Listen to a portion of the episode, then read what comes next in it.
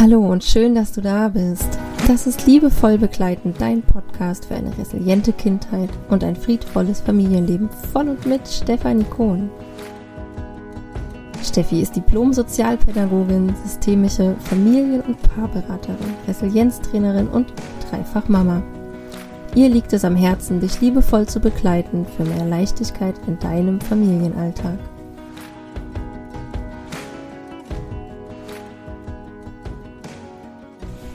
Hallo ihr Lieben, ich freue mich, dass du hier wieder einschaltest bei meiner neunten Podcast-Folge.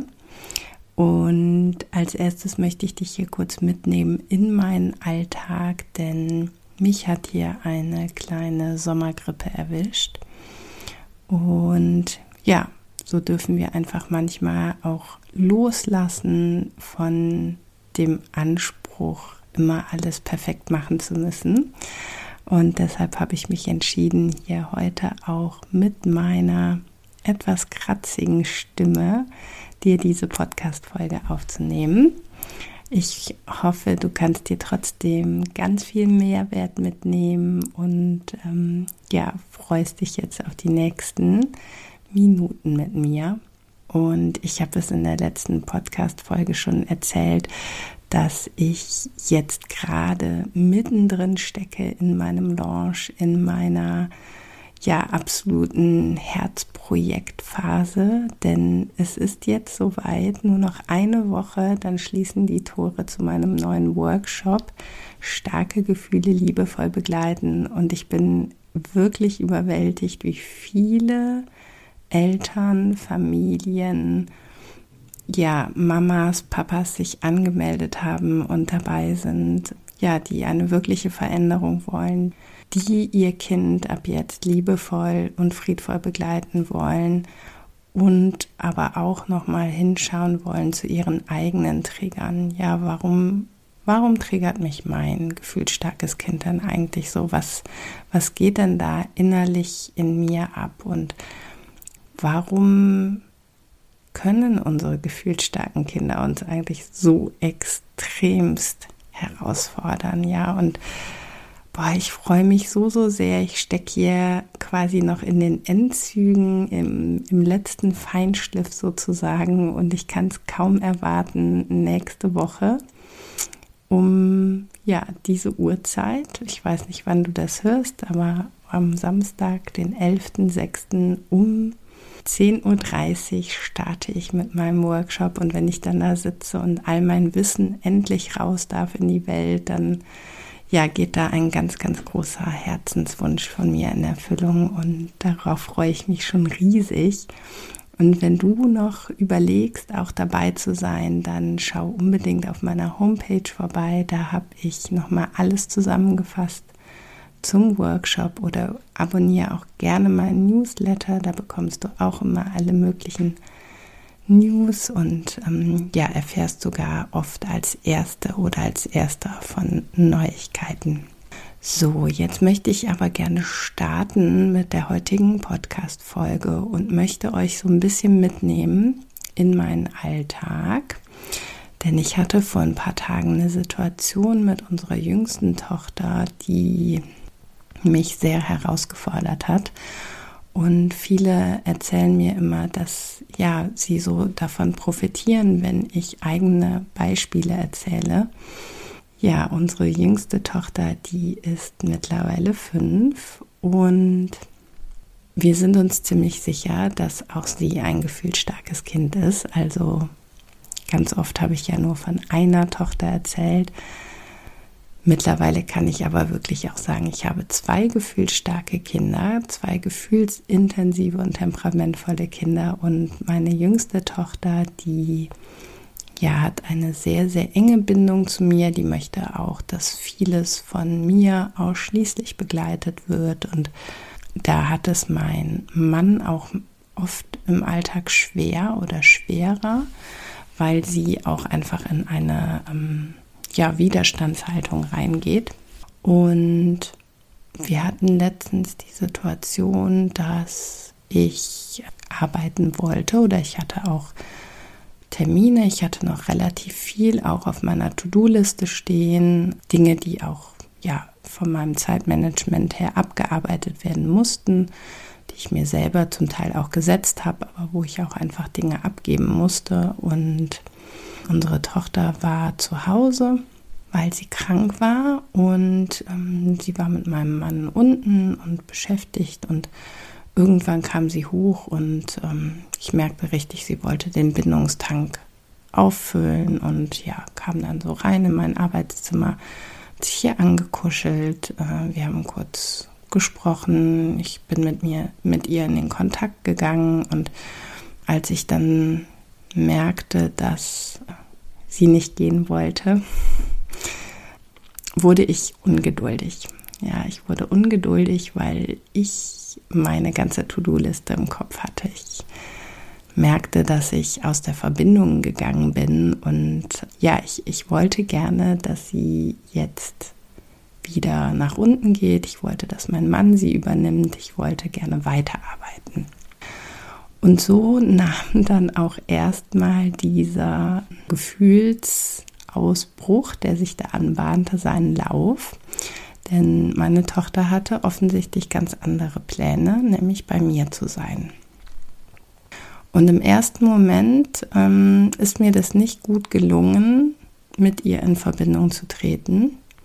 Und ich bin dann nochmal zu ihr. Ich habe mich auch hingekniet, habe sie in den Arm genommen, habe versucht, diese Empathieschleifen zu drehen und war aber innerlich trotzdem einfach unter Strom, unter Druck. Ich wollte arbeiten. Ich hatte das Gefühl, ich ja, muss noch so viel erledigen. Ja, ich war aber nicht wirklich bei meiner Tochter gedanklich. Ja, ich war viel mehr bei meiner To-Do-Liste, bei meinen Sorgen, beim, ja, bei meiner innerlichen Anspannung. Und das habe ich erst viele Minuten später für mich so reflektiert und erkannt und somit wurde natürlich auch der Gefühlsausbruch immer, immer schlimmer. Mm, sie hat sich da richtig, richtig reingesteigert und ähm, ja, ich merkte auch schon, dass mein Mann nicht gut begleiten konnte. In dem Moment war es ihm nicht möglich, ihr diese Geduld, diese Ruhe mitzugeben und ich auch erstmal nicht. Und bis ich dann für mich realisiert habe, nee, stopp, Steffi, wenn ich jetzt weiter festhalte an meiner Vorstellung, wie das jetzt zu sein hat, ja, dass ich jetzt hier sitze, dass ich in Ruhe arbeite, dann fechte ich hier diesen Machtkampf aus, dann ja, gieße ich quasi Öl ins Feuer und äh, habe mich dann entschieden, im Team meiner Tochter zu bleiben. Ja, mich für meine Tochter zu entscheiden und loszulassen. Und das ist so ein schwieriger Prozess, wenn wir innerlich auch so angespannt sind. Ich weiß nicht, ob ihr das kennt, weil wir Erwachsenen so häufig in der Zukunft leben. Ja, also wir sind selten im Hier und Jetzt. Ja, wir sind selten wirklich bewusst im Hier und Jetzt, in dieser Achtsamkeit, im, einfach im Sein. Wir haben schon die Pläne für nächste Woche vor Augen. Wir wissen, welche Termine anstehen. Wir wissen, was wir heute Abend noch machen. Der Einkauf, der Anruf, der Termin, die Dienstbesprechung, der Bericht. Ähm, die, der Werkstatttermin, äh, der noch gemacht werden muss und, und, und, ja, Verabredungen und ständig sind wir irgendwo mit unserem Verstand gefordert und sind eigentlich nicht im Hier und Jetzt. Und das spüren natürlich vor allen Dingen auch gefühlsstarke Kinder besonders gut. Und dann natürlich auch nochmal extrem, wenn sie gerade das Bedürfnis nach Nähe, nach Verbindung haben. Ja, dann laufen die ja auch irgendwie wie so gegen eine Wand bei uns, weil wir gar nicht wirklich reagieren. Also ich habe ja auch eben beschrieben, ich habe versucht, meiner Tochter Empathie zu schenken und so, aber das war tatsächlich in dem Moment auch eher ähm, ja, halbherzig trifft es nicht ganz, aber vielleicht versteht ihr, was ich meine, wenn ich sage, ich war trotzdem nicht wirklich hier. Ja, ich war nicht wirklich bei meiner Tochter und bei ihren Gefühlen, weil ich gedanklich halt bei meiner Arbeit und bei meiner To-Do-Liste war. Und das hat sie gefühlt. Das hat sie gefühlt, das hat uns aus der Verbindung gebracht und das war dann für mich der entscheidende Moment, wo ich dann auch losgelassen habe, wo ich wirklich gespürt habe, okay Steffi, du kriegst das hier nicht anders gelöst. Du darfst loslassen. Du darfst loslassen von deinen Erwartungen, wie jetzt der Tag zu sein hat, wie du jetzt hier noch weiter sitzt und arbeitest. Verabschiede dieses Bild und wende dich einfach in dem Moment komplett deiner Tochter zu. Und ich habe hier so einen neuen kleine Lese oder ja, für mich auch so Meditations-Achtsamkeitsecke eingerichtet in meinem Arbeitszimmer. Da habe ich mich dann hingesetzt, ich habe sie auf den Schoß genommen und sie hat noch ganz, ganz, ganz, ganz, ganz lange für sich gewütet. Sie war ganz außer sich. Ja, sie hat geschrien, sie hat auch ein Stück weit ähm, getreten, sie hat immer wieder die gleichen Sätze wiederholt. Also er musste ganz, ganz viel innerliche Anspannung raus und ich wurde auf einmal immer, immer, immer ruhiger. Ja, ich habe komplett losgelassen. Ich war überhaupt nicht mehr bei meiner Arbeit oder bei meiner To-Do-Liste. Ich war einfach komplett im Hier und Jetzt bei meiner Tochter. Ich habe sie ja so ein bisschen in die Arme genommen, so wie sie es zugelassen hat. Ich habe angefangen, sie ein bisschen zu krabbeln an den Armen, dann nachher auch am Rücken, so wie sie es zugelassen hat. Und ja, ich glaube, es hat bestimmt 30 Minuten gedauert, bis sie erste Anzeichen machte, dass, also, dass sie ruhiger wurde.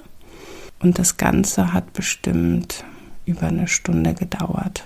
Ja, bis ich sie so begleitet habe bis sie dann wirklich immer, immer, immer, immer ruhiger wurde. Und irgendwann merkte ich auch, sie kuschelt sich jetzt an.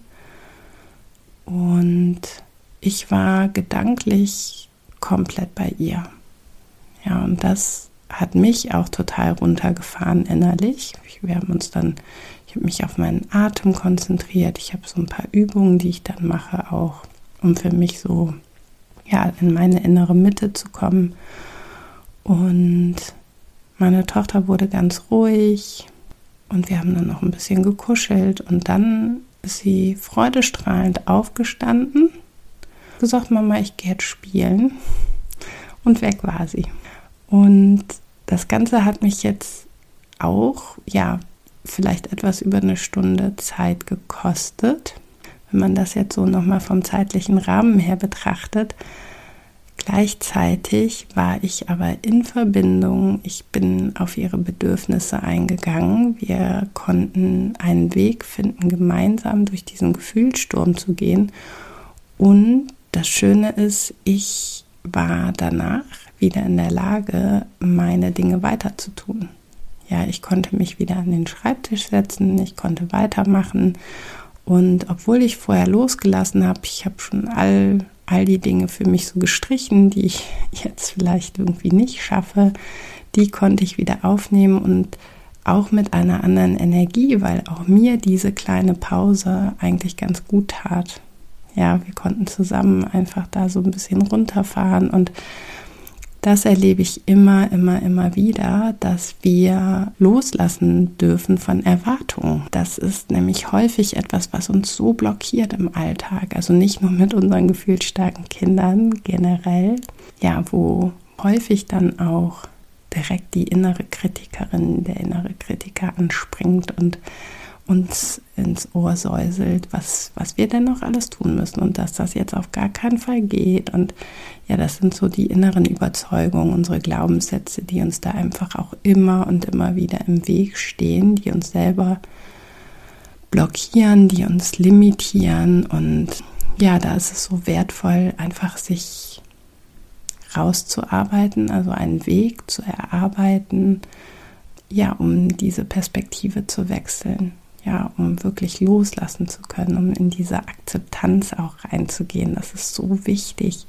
denn die Akzeptanz ist ja der Vorschritt vor dem Loslassen. Ja, das brauchen wir. Wir dürfen die Situation annehmen. Wir dürfen, ich durfte annehmen, dass ich jetzt nicht mehr arbeiten kann, dass ich jetzt mich meiner Tochter zuwende, weil sie mich gerade braucht. Und das ist natürlich in einem Alltag, der oft sehr zeitbestimmt ist, der von vielen Terminen getaktet ist, wo vielleicht auch viele Bedürfnisse aufeinandertreffen, weil ja, wir vielleicht nicht nur ein Kind haben, sondern da auch mehrere Kinder sind, ist das manchmal gar nicht so einfach, das so gefühlt alles unter einen Hut zu bekommen.